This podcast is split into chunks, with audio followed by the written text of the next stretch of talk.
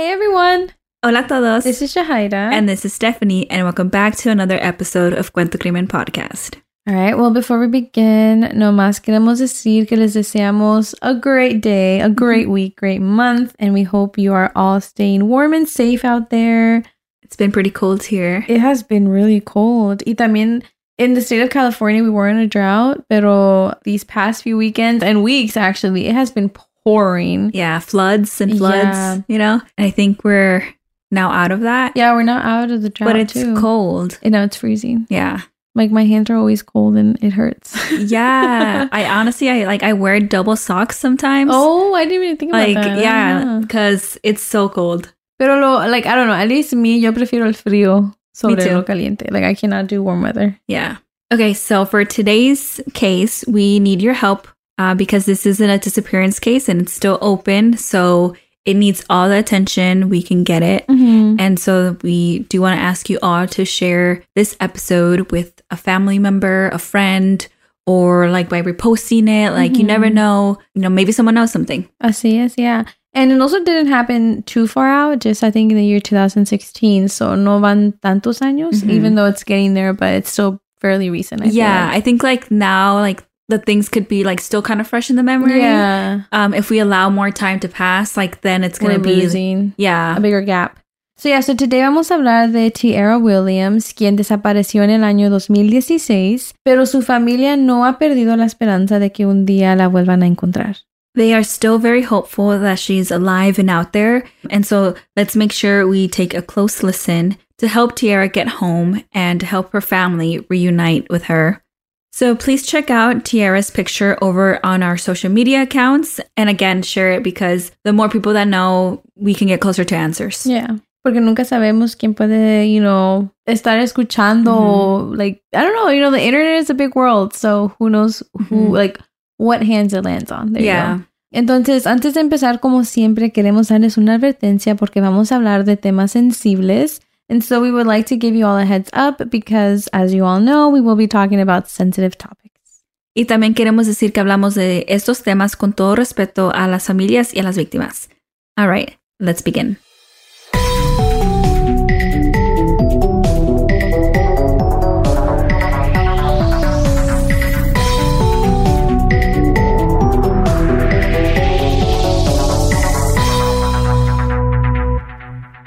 So this case takes us to Greensboro, North Carolina, which is a very, very far place from where Steph and I live. So yeah, I don't know across the country. Mhm. So, really far. So, we are not familiar with this area. This case takes place in 2016. Tyarra tenía 19 años at the time that she went missing and at the time that this case happened. And a little more background to her life. Ella se graduó de Dudley High School en el año 2014. So, very recent to the time where she went missing. Mhm. So, it's like two years out from like graduating high school. Yeah, and actually she's the same year as us. Mhm.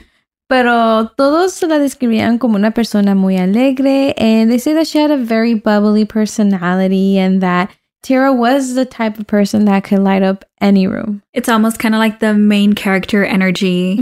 Um, and not just that, pero ella era muy inteligente y era una persona que, you know, was very caring too. And she had planned to take a year off school. So, like, right after graduating, she wanted to take the year off. And in 2015, she enrolled at Guilford Technical Community College. And she actually wanted to study early childhood development y ella quería trabajar con niños o si no con adultos con disabilities. And I don't know, it warms my heart to hear it and like just knowing that there are people out there who really enjoy these jobs. And it was just nice to hear how she likes to nurture. hmm I think these kind of jobs are very tough. So, like, you have to have that passion.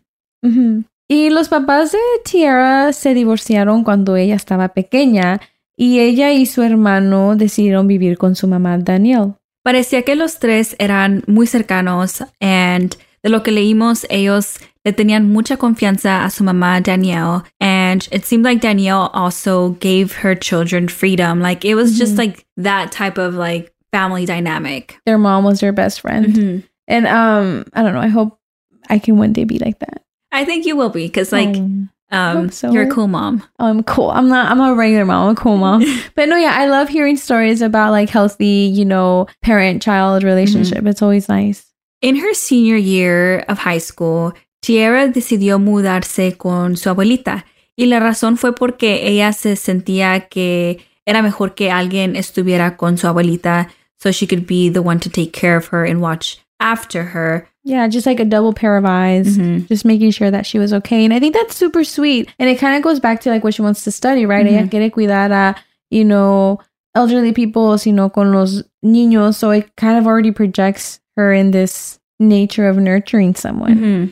Y su mamá Danielle estaba de acuerdo. Entonces Tyarra se mudó a Stony Brook Apartments con su abuelita. And everything was going well for Tyarra. She was enrolled in school and she was working on getting things ready for her first day of school.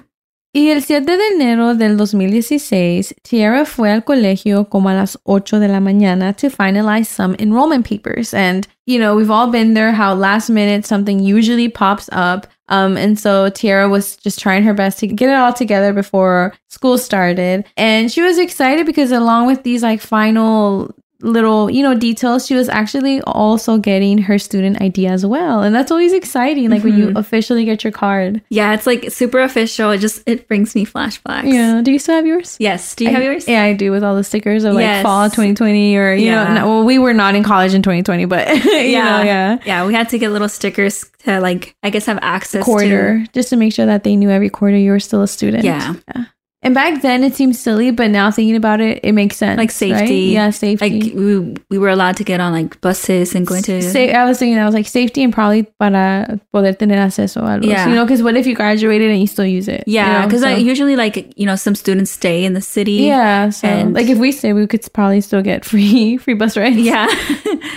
so back to the story. So when Tyarra had her stuff done around 6 p.m., ella fue a la casa de su mamá Danielle para ayudarle a guardar el árbol de Navidad. Y luego, más tiempo después, su hermano menor y su novio llegaron. So it kind of turned into a little hangout. hmm I can also relate porque en veces así pasa, like especially when you go to your parents' house, like another sibling's gonna stop by. Like my sister usually comes by, and like my niece and my nephew. Y ahí te quedas en la plática en el Yeah. chisme. So definitely relatable. Y todo parecía bien. Incluso Danielle y Tyarra hicieron planes de ir el día siguiente a comprar sus materiales para las clases de Tyarra. You know, like her notebooks, her textbooks, and again, just getting everything ready for the big day. That's so sweet that, you know, Danielle, her mom was like hyping her up to get her ready for college. And I think that's like so sweet because it's like one in a lifetime type of experience, It is, right? yeah, and it's also a big deal. It is a big of, deal, yeah. Later around 8 p.m., Tyarra and her brother and her boyfriend, Aaron, they all go to the grandmother's house just in time for dinner. Y todos cenan juntos y ahí están, you know, again, just chilling, watching TV, having a chill night, talking and everything. Pero como a las ocho y media de la noche, Tyarra les dice que ella tiene que salir por un momento, like briefly. Y les dice que ella va a ir con un amigo con el nombre Travis.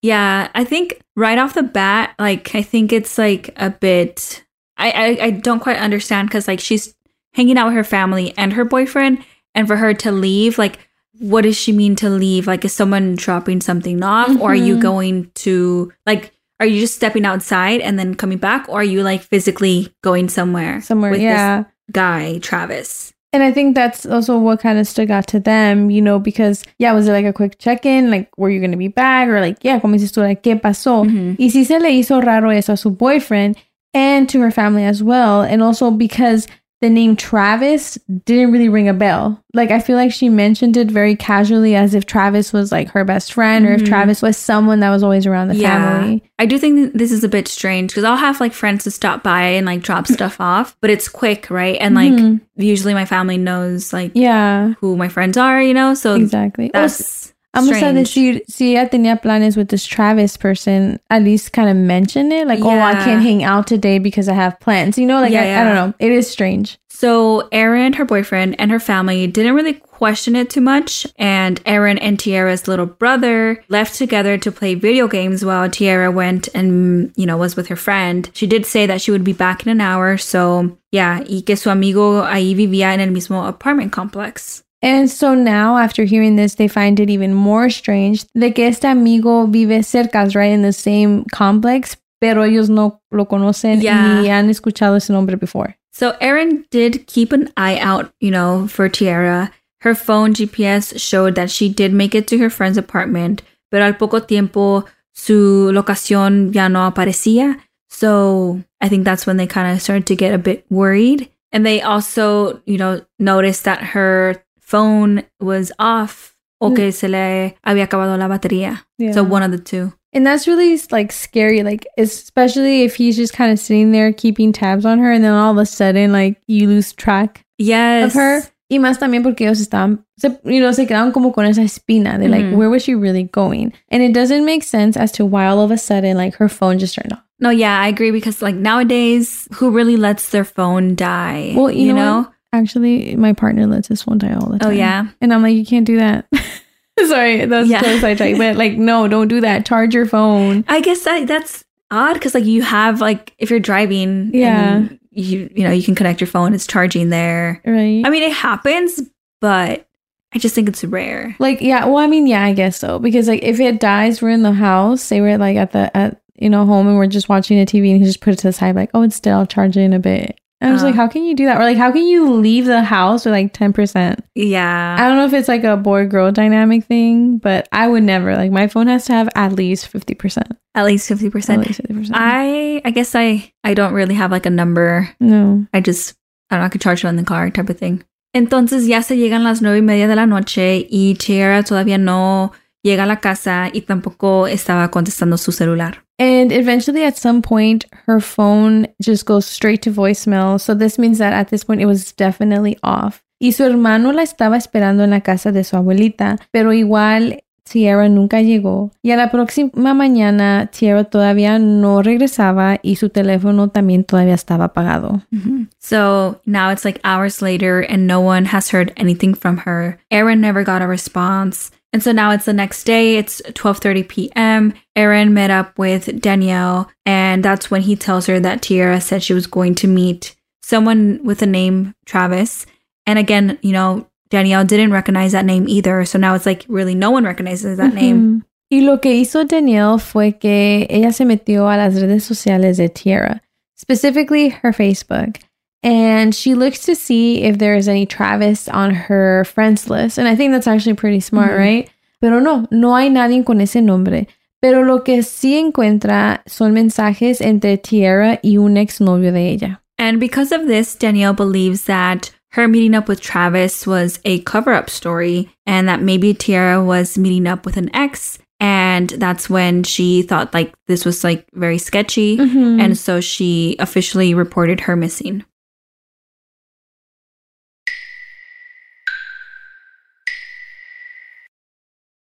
Since 1985, HACER has helped aspiring Latino students achieve their dreams of going to college. But despite students' unwavering desire for progress, they still feel lost and powerless, making the need for support greater than ever. And that means it's time to hacer more. We want to get Latino students to believe in themselves again and apply by inspiring them through Katya Echazarreta, the first Mexican born woman to go to space, and convincing them that McDonald's can help them achieve their college dreams with the steady support of HACER. Since 1985, McDonald's has given over $33 million in scholarships. And now this year, McDonald's is giving away $500,000 in scholarships. That means that you can win one of the 30 scholarships, meaning you can win a scholarship for up to $100,000. Follow your dreams. Go further like Katya Echazarreta. Apply to McDonald's Hacer National Scholarship. To apply to the McDonald's Hacer National Scholarship, visit mcdonalds.com slash hacer. Apply now, porque uno nunca sabe. Se puede ganar. And now back to the episode. Y como Tyarra no tenía problemas en el hogar and she had like no history of running away or anything like that, investigation started right away. They began to post flyers around the complex and get the ball rolling, which is good. Yes, as it should be. You know, Yeah. like I feel like we always say, like, oh yeah, um, they started right away because like they don't have this history, Mhm. but it should be like that for everyone. You know. El 8 de enero empezaron una búsqueda en los Stony Brook Apartments preguntando a todos si alguien conoce o ha mirado a Tierra, but they weren't running into any luck. No one really saw her. And at this point, it was clear that, you know, something had happened, ¿verdad? Entonces, el 11 de enero, el caso de Tierra fue dada al Crimes Against Persons Squad. And by this time, Danielle lets them know what she found out about Tyarra messaging her ex boyfriend on Facebook. And we don't have a name because his name was never really given to the public since it was like an ongoing investigation, right? It could have compromised to share that. Um, pero la policía sí fue a hablar con este individuo. Al principio quiso negar todo, but he then admitted to meeting up with Tyarra that night. She went missing y dice que sí estuvieron hablando, pero después Tyarra salió del carro y se fue. Y creo que miraron a través del celular del muchacho, and based on the text messages like that they last sent, this story actually did check out. Like, yes, they met up, but at the end of the day, Tyarra se fue de con él. You know, I can't help but think that if this does really add up, entonces the window of her missing is pretty narrow. I feel like that Mhm. makes it scarier, you know? It's like literally in a split of a few minutes then. And it also opens the possibility that maybe there really was foul play. And so, as the story goes on, otro ex de Tyarra entra la foto. Y él era conocido como Trey. And right off the bat, everyone starts thinking of the name Travis. Yeah, it, it's like a little similar, you know? yeah. Could be a Um, nickname. Mhm. So apparently Tyarra y Trey se querían mucho, pero por cosas de la vida se tuvieron que dejar, pero Trey todavía la quería mucho and like I guess maybe la buscaba. By the sound of it, parece que sí. Trey sí cooperó con la policía and he was answering all the questions and he just seemed very sad about the situation. Like he seemed truly heartbroken that no one knew anything of Tierra. Y, you know, al final del día, after like interviews and all these questions, los investigadores decidieron que Trey was cleared. Unfortunately, eso significa que there was no other lead in Tyarra's disappearance y ahí es cuando los investigadores fueron a las redes sociales para ayuda. They sent out a press release, they had billboards, they made a Facebook page, just literally anything that could help uh, move the case forward. And they actually even set up a hotline for any tips. And this hotline was actually operated by Tyarra's uncle, Daryl. Y él era el que estaba encargado del hotline. And I feel like that was also very sweet and very thoughtful. And I feel like this is a good example of how the community can really come together and like use all the resources. Mhm. Yeah, we say this again and again, you know, in these uh, episodes that when people come together, like it, it's just Mhm. Like you need the whole team to come together type of thing. Entonces a los 10 días de haber puesto este hotline, llega una llamada de High Point, North Carolina. And it was a sanitation worker claiming he saw a girl who resembled Tierra walking a little bit kind of like disoriented down the street wearing a dark jacket. Y también hubo otra llamada diciendo que miraron a esta misma muchacha en Textile Drive in Greensboro. And, you know, along with those calls of like tips, they also had calls diciendo que Tyarra estaba muerta y que ellos sabían dónde estaba el cuerpo. So it was kind of like a mix of everything. And I feel like it's kind of a mind trick, you know, like getting your hopes up, thinking you might have found her, y de repente, like it's just a dead end. And it must be really hard. And I know it seems like there's a lot of calls and uh, a lot of tips coming in, and that's good, you know, because it, it helps the case like be like still present in the Still investigators, active. still active and stuff like that. But unfortunately, all these calls and tips left investigators empty handed. They followed a lot of these leads and buscaron por esas locaciones that, you know, they would bring up, um, but they didn't find anything. They didn't find any hints. They did not find Tyarra. hmm And on February 8th, authorities did another more in depth search of, you know, around the apartment complex, like the wooded areas around it, the creeks, the sewer drains, etc., you know, stuff like that. Y igual, like, no salió nada sobre Tyarra. Y el caso se fue secando poquito a poquito, because, you know, they just, they were running out of hints, they were running out of tips, and they just didn't know where else to look for Tyarra. Hasta el 20 de febrero, Trey, Tyarra's ex, as we mentioned before, fue encontrado muerto en su apartamento. Apparently, he was shot, and immediately police thought that maybe his death was linked to Tyarra's disappearance, but then later it was confirmed not to be related. Y por meses así quedó todo hasta en abril de 2016 hubo una llamada muy interesante. And to be honest, at least to me personally, it sounded like a solid lead.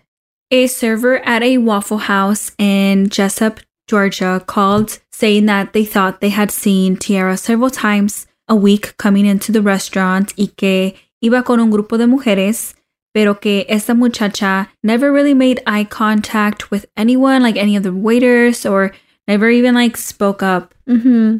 And like the way that the waitress was describing it was like almost as if this girl was trying to blend in with the background. Mm-hmm. Like she was not trying to be seen, and it seemed like she was too scared to say anything really.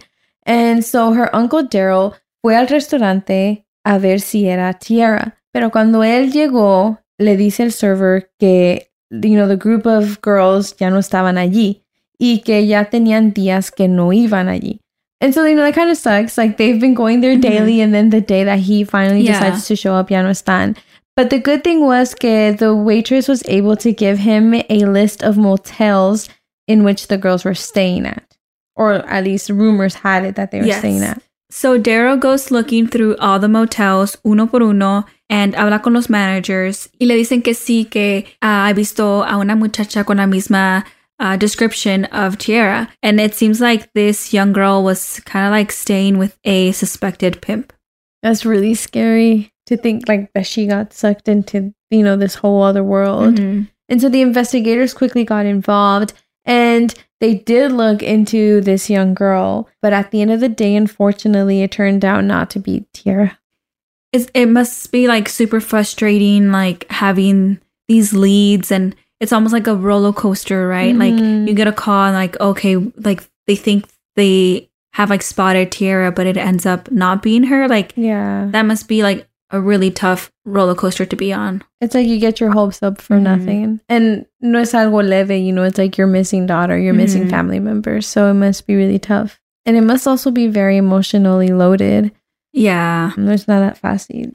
And so the last sighting of Tyarra fue el 13 de junio del año 2016.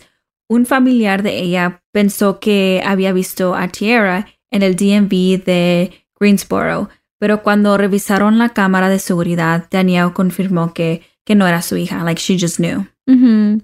Y después de esta llamada ya no hubo más. The case kind of grew cold, and the National Center of Missing and Exploited Children added Tyarra to their website. And, you know, I mean, they're still taking calls and tips, right, from all over the US, but it's just, it's not being actively investigated mm-hmm. anymore. Her uncle has also been helping as much as possible. He follows up on as many leads as he can. Y hasta él puso un reward de 10 mil dólares para la persona que tenga información de Tyarra. And y'all, like, her family is holding it down. Ellos no han perdido la esperanza de que Tyarra esté Viva, you know, Danielle manages a Facebook page for Tyarra, which is still active and it's still up until today. And, you know, there they keep any updates and they're just willing to spread her story and share Tyarra's picture a ver si alguien sabe algo. Mm-hmm. So we encourage you all to share this episode, share her image, mm-hmm. because you just never know. And we are going to give a description of Tyarra. So Tyarra tenía 19 años cuando desapareció. Hoy en este día ella tiene 26 años. Ella mide 5 pies y 5 pulgadas y pesa 120 libras y tiene el pelo café con ojos cafés. Y si you know, tienen información sobre Tiara, por favor, llamen al Greensboro Police Department al número 336-373-2222. O también pueden llamar a Crime Stoppers y ese número de teléfono es 336-373-1000. So yeah, so now this is just her description in English in case it's easier to understand. So again, Tyarra was 26 years old. She was five feet five and she weighed around 120 pounds. Her hair was brown and her eyes are also brown. If you have any information regarding the disappearance of Tyarra Williams, you're asked to call the Greensboro Police Department at 336 373 2222 or you can also call Crime Stoppers at 336 373 1000. And again, as always, Steph and I encourage anyone out there listening that if you know anything having to do with Tyarra or any of the cases that we have covered, for you to speak up. Her family, like we said, todavía la están esperando y todavía tienen la fe y la esperanza de que ella esté viva y esté bien. So we definitely encourage you all to speak up if you know something. So yeah, so we hope you enjoyed this week's episode. And again, like Steph was saying, give it a like, give it a share over on our Instagram page. That's probably where we're most active. Mm-hmm. Yeah. Um, and again, if you don't follow us, go ahead and follow us. It's just at Cuento Crimen Podcast. And yeah. Yeah. Thank you so much for tuning in this week. We appreciate you all, mm-hmm. and we'll see y'all next week.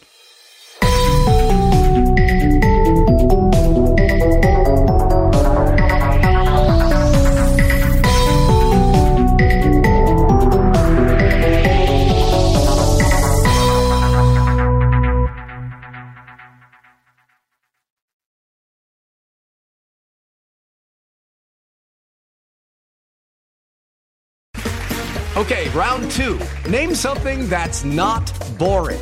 A laundry? Ooh, a book club. Computer solitaire, huh? Ah, oh, sorry, we were looking for Chumba Casino. That's right. ChumbaCasino.com has over 100 casino style games. Join today and play for free for your chance to redeem some serious prizes. ChumbaCasino.com. No purchase necessary. Full prohibited by law. 18 plus terms and conditions apply. See website for details.